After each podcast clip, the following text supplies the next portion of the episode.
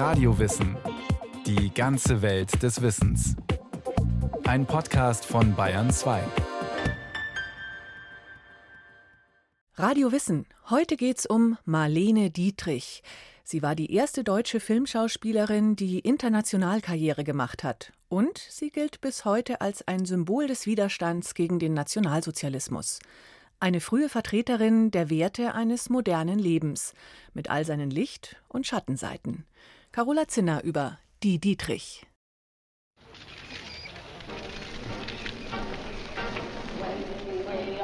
Im Jahr 1991 wandte sich der Journalist und Literaturkritiker Helmut Karasek an das Bundespräsidialamt. Ob es vielleicht die Möglichkeit gäbe, Marlene Dietrich einen Ehrensold zu gewähren. Die Diva sei finanziell völlig am Ende. Das Bundespräsidialamt zeigte sich entgegenkommend, musste jedoch schließlich passen. Die Schauspielerin lebe zwar angeblich in Paris, doch sie habe sich seit 1979 nicht mehr in der Öffentlichkeit blicken lassen und weigere sich auch, einen Vertreter der deutschen Botschaft zu empfangen. Um eine Ehrenrente zu erhalten, sei aber die Identifikation durch eine Behörde notwendig.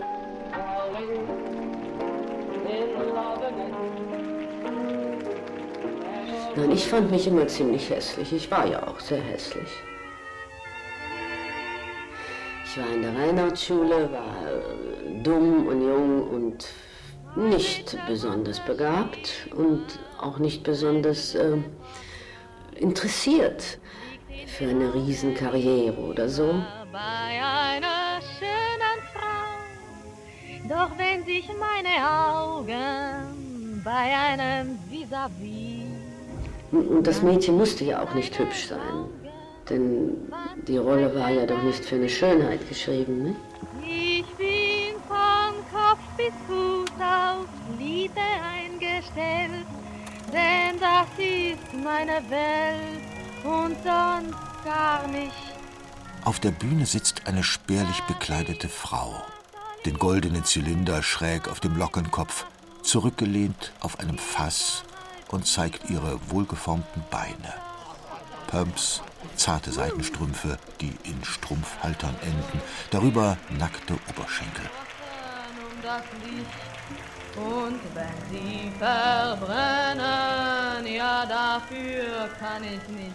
So bringt Lola Lola im Film Der blaue Engel von 1930 den Saal zum Jodeln.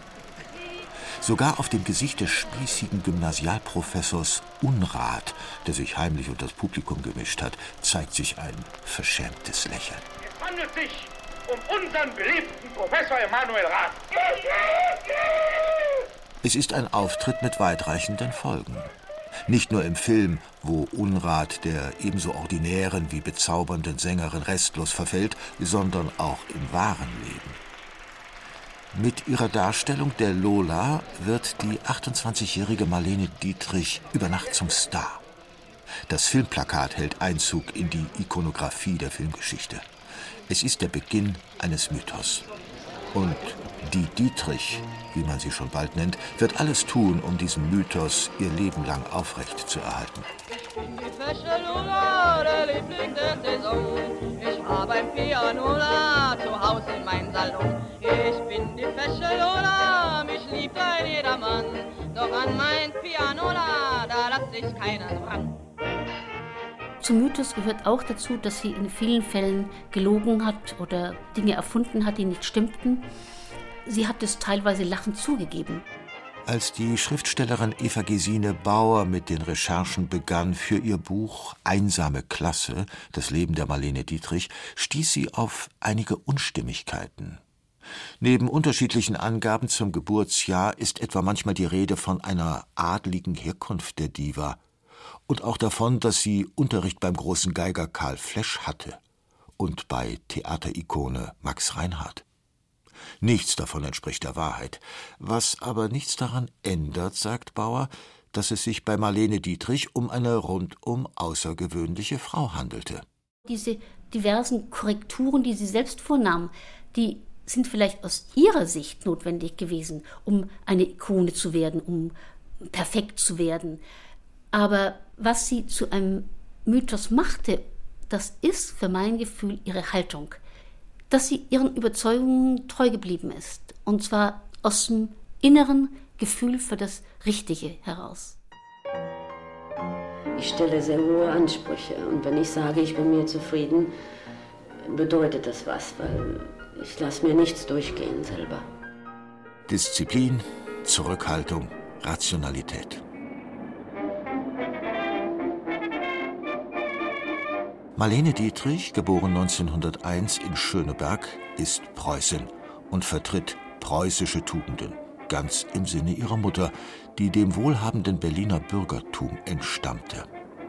Ihr Leben lang wird sich Marlene auf ihre höhere Töchtererziehung berufen, zu der auch Klavier- und Geigenunterricht gehörte. Rückständig? Keine Spur. Das Ganze findet statt in der schnellsten und modernsten Stadt Deutschlands. Da haben die ersten Frauen Flugscheine gemacht, da haben die ersten Frauen Boxen gelernt. Sie hat ja aber auch ein Boxstudio. Und die Frauen haben dann auch einfach, wenn sie aus männlichen Vereinen ausgeschlossen wurden oder gar keinen Zugang bekamen, haben sie einen eigenen Verein gegründet. Das war eine kleine Elite, die es geschafft hat. Trotzdem spielt es für Marlenes Emanzipation eine große Rolle, auch für ihren Umgang mit der Sexualität und ihr sexuelles Selbstbewusstsein. In Berlin wurde das erste Sexualforschungsinstitut Europas gegründet, der Welt sogar. Und diese innere Freiheit ihrer sexuellen Identität gegenüber, die hat Marlene Berlin zu verdanken. Ich weiß nicht, zu wem ich gehöre. Ich bin doch zu schade für einen allein. Wenn ich jetzt grad ihr Treue schwöre, wird wieder ein anderer ganz unglücklich Ja, soll denn etwas so Schönes nur einem gefallen? Die Sonne, die Sterne gehören doch auch allen. Ich weiß nicht. Noch am Abend der umjubelten Filmpremiere verlässt Marlene Dietrich Berlin Richtung Hollywood, wohin sie ihr Entdecker Josef von Sternberg empfohlen hat. Mag sein, dass sie es schon vor dem Blauen Engel in Berlin als Theater- und Filmschauspielerin zu einer gewissen Bekanntheit gebracht hat. Doch sie war, wie sie nie müde wird zu betonen, ein Nichts, bevor der Regisseur Sternberg ihr Gesicht auf der Leinwand leuchten ließ und den großen Star aus ihr formte. Und tatsächlich erscheint Marlene in Morocco, ihrem nächsten Film mit Sternberg, im besten Licht. Sei es beim Happy End, wo sie dem geliebten Mann, gespielt von Gary Cooper, barfuß in die Wüste folgt, oder zuvor bei ihrem Auftritt in einer Bar, wo sie in einer für das Brüder Hollywood geradezu skandalösen Szene zu sehen ist. Gekleidet in einem perfekt sitzenden Herrensmoking, mit weißer Fliege und schwarzem Zylinder, geht sie auf eine schöne Frau zu und gibt ihr einen, alles andere als schwesterlichen Kuss. Die Aussage ist klar. Die Filmheldin nimmt in sexuellen Dingen auf moralische Vorgaben keine Rücksicht. Das Gleiche gilt wohl auch für Marlene Dietrich, die ihre kühle, androgyne Schönheit dadurch unterstreicht, dass sie im Film, wie auch privat, gerne Hosen trägt. Im Marlene-Schnitt, wie er später nach ihr benannt wird. Sie hat dann ganz couragiert ihre eigene Linie entwickelt und durch ihre langen Beine hat ihr das auch gestanden, denn diese weitfallende Hose braucht eine große, schlanke Gestalt. Und sie hat sich da in den 50er Jahren in Paris noch richtigen Angriffen von biederen Pariserinnen ausgesetzt gesehen. Die fanden das gar nicht schick, die fanden das unmöglich und ein Verstoß gegen die guten Sitten. Taking all the trouble to protect my reputation, covering up the accident destroying that dreadful dress. I didn't destroy it.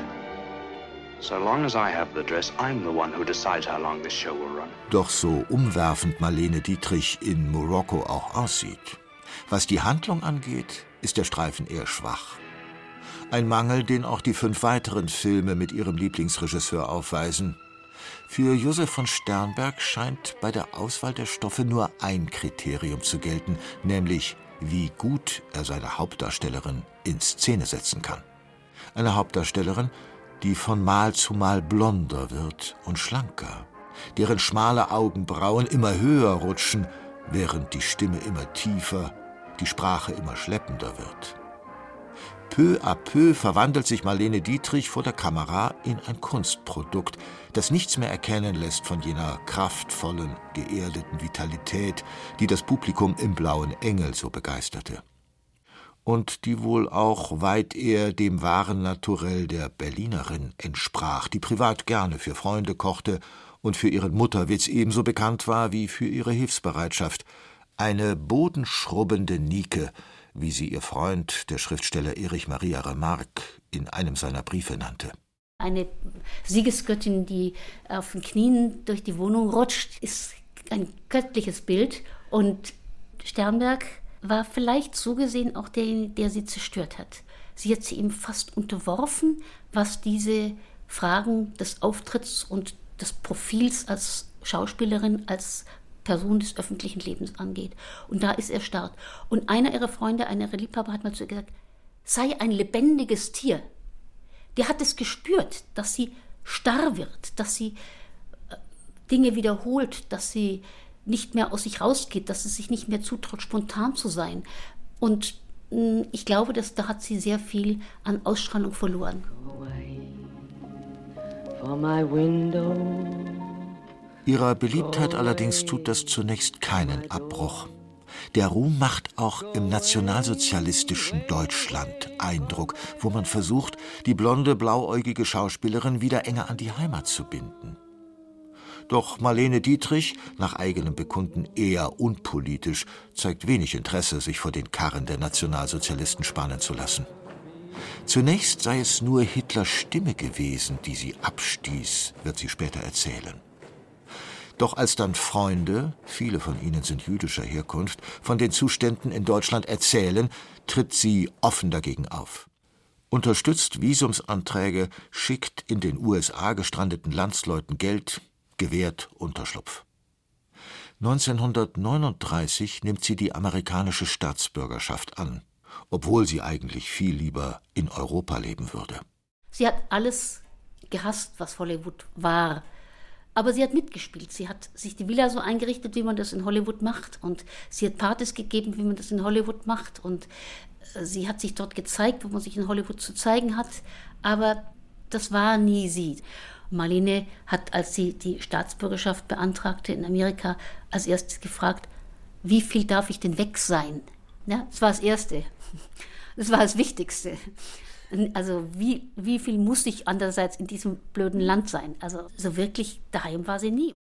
Dafür fasst Maria, die Tochter von Marlene Dietrich, umso schneller Fuß in den USA. Fotos zeigen sie am Swimmingpool, beim Einkaufen, vor dem Mikrofon. Dietrich hat bereits bei ihrer Ankunft in Hollywood kein Hehl daraus gemacht, dass sie Mutter einer fünfjährigen Tochter ist. Ihre Manager sind entsetzt, so etwas gilt als Gift für die Karriere einer Schauspielerin. Doch das Gegenteil ist der Fall.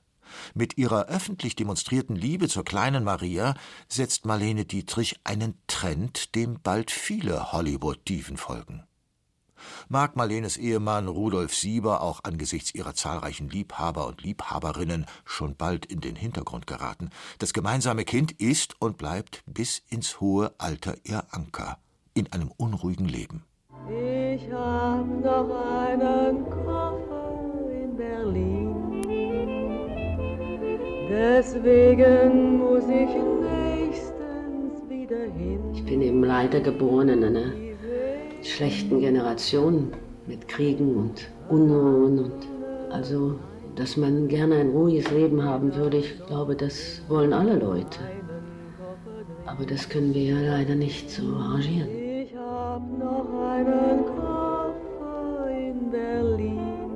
Heimweh war ein prägendes Gefühl für sie. In den USA hat sie sich nie wirklich geborgen erlebt. Sie hat sich in Paris nie geborgen erlebt. Sie hat sich in Deutschland sowieso nicht mehr aufhalten wollen. Und Sie hat das mit allen möglichen Techniken und Finessen und Tricks versucht zu kompensieren.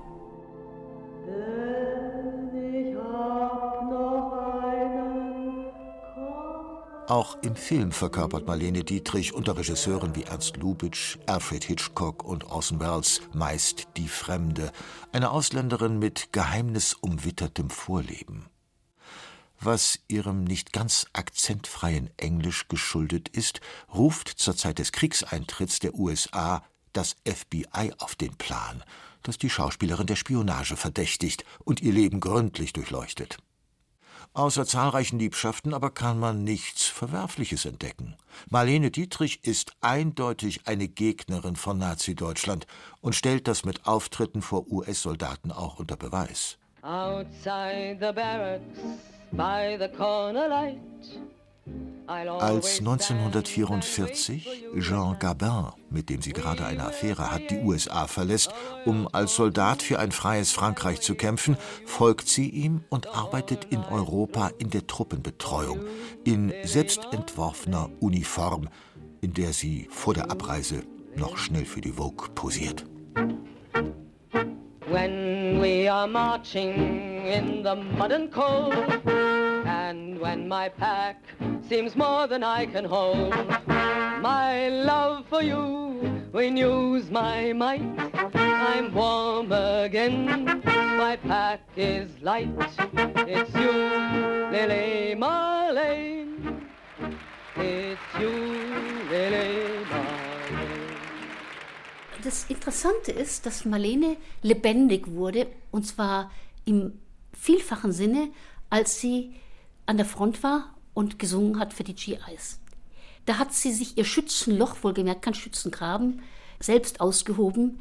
Da ist sie ungeschminkt durch die Gegend gegangen und ein Interviewer, der sie dann bei ihrer zwischenzeitlichen Heimkehr sprach auf irgendeiner Dachterrasse, der sagte, sie hatte die Augenbrauen wieder an der normalen Stelle. Es war eigentlich die Frau, die unten drunter erhalten geblieben war. Ja. Und in diesen Kriegszeiten da kam sie richtig zu sich selbst. Und was sie da auf sich genommen hat, das war ungeheuerlich. Sie hat Läuse gekriegt, sie hat Wanzen gekriegt, sie hat bei Minustemperaturen im Freien geschlafen, sie hat bibbernd ihre Klamotten abgelegt und irgendein luftiges Kleid übergezogen, weil sie in diesem luftigen Glitterkleid auftreten wollte für die GIs, damit sie das Sexidol sahen und dieses, dieses erotische erleben konnten, was ihnen ja so sehr fehlte. Sag mir, wo die Blumen sind, wo sind sie geblieben? Sag mir, wo die Blumen sind, was ist geschehen? Nach Kriegsende wird das antifaschistische Engagement zu einem Teil des Mythos Marlene Dietrich. The Crowd, wie Hemingway sie nennt, hat bewiesen, dass man als Deutsche nicht automatisch Nazi sein muss. Was sie für viele in ihrem Herkunftsland zur Unperson macht, bringt ihr im Rest der Welt Achtung und Liebe ein. Das wird zur Basis für die neue Karriere der Diva als Disseuse und Sängerin. Die Filmangebote sind rar geworden, doch ihre Bühnenauftritte finden in vollbesetzten Häusern statt. Mag die Stimme auch nicht mehr den Umfang und die Festigkeit der früheren Jahre haben, ihr Sprechgesang ist einzigartig und ihre Bühnenkostüme sind es auch. Die Konzerte werden zu Events, bei denen sich auch zahlreiche Prominente blicken lassen. Jean Cocteau und Jean Marais, Edith Piaf, Romy Schneider und Hildegard Knef. Alle wollen ihre frechen, erotischen, wehmütigen Lieder hören. So schafft es Marlene Dietrich bis ins Alter von 72 Jahren im Rampenlicht zu bleiben. Wenn ein Mädel einen Herrn hat, den sie lieb hat, Sie hat sich natürlich sensationell stilisiert und trug dann eine Art Ganzkörperstrumpfhose unter ihren Kleidern drunter, damit die Formen nicht aus dem Gleis gerieten. Also das war schon alles durchkalkuliert bis zum Äußersten. Dennoch, wenn man sieht, wie sie sich da bewegt hat, mit über 60, mit über 70 noch, das ist einfach bewundernswert. Fragt sie nicht nach und wann. Doch nicht einmal der eisernste Wille kann letztendlich das Altern verhindern.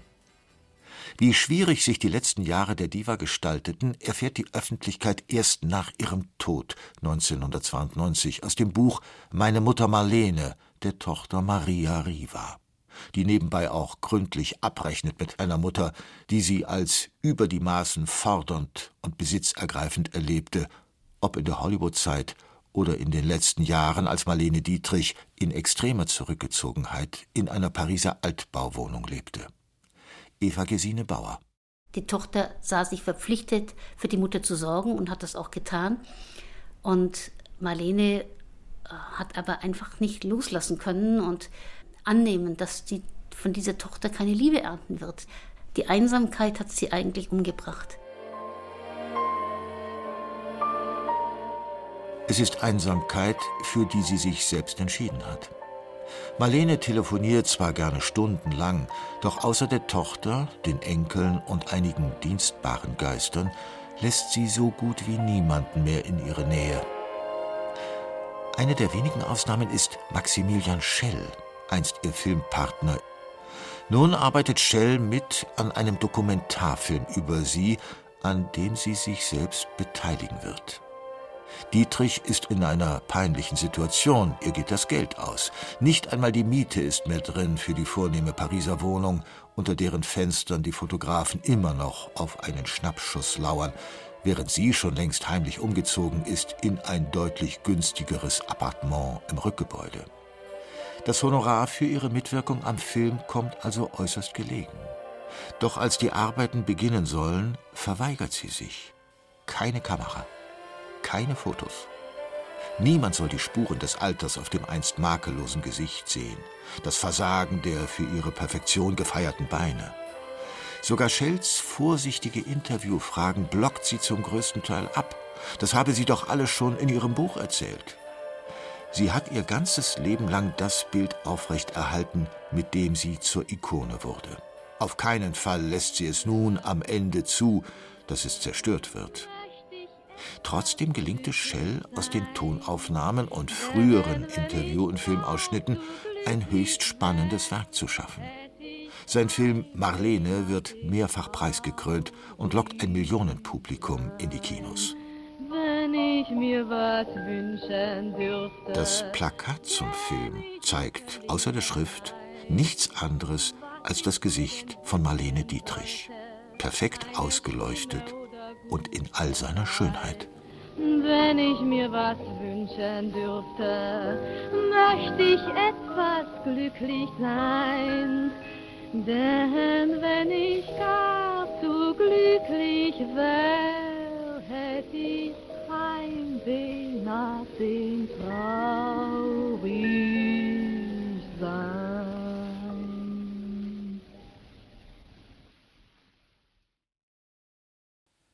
Das war Radio Wissen, ein Podcast von Bayern 2. Autorin dieser Folge Carola Zinner. Es sprach Andreas Neumann. Technik Peter Preuß. Regie führte Eva Demmelhuber. Redaktion Andrea Breu. Wenn Sie keine Folge mehr verpassen wollen, abonnieren Sie Radio Wissen unter bayern2.de slash podcast und überall, wo es Podcasts gibt.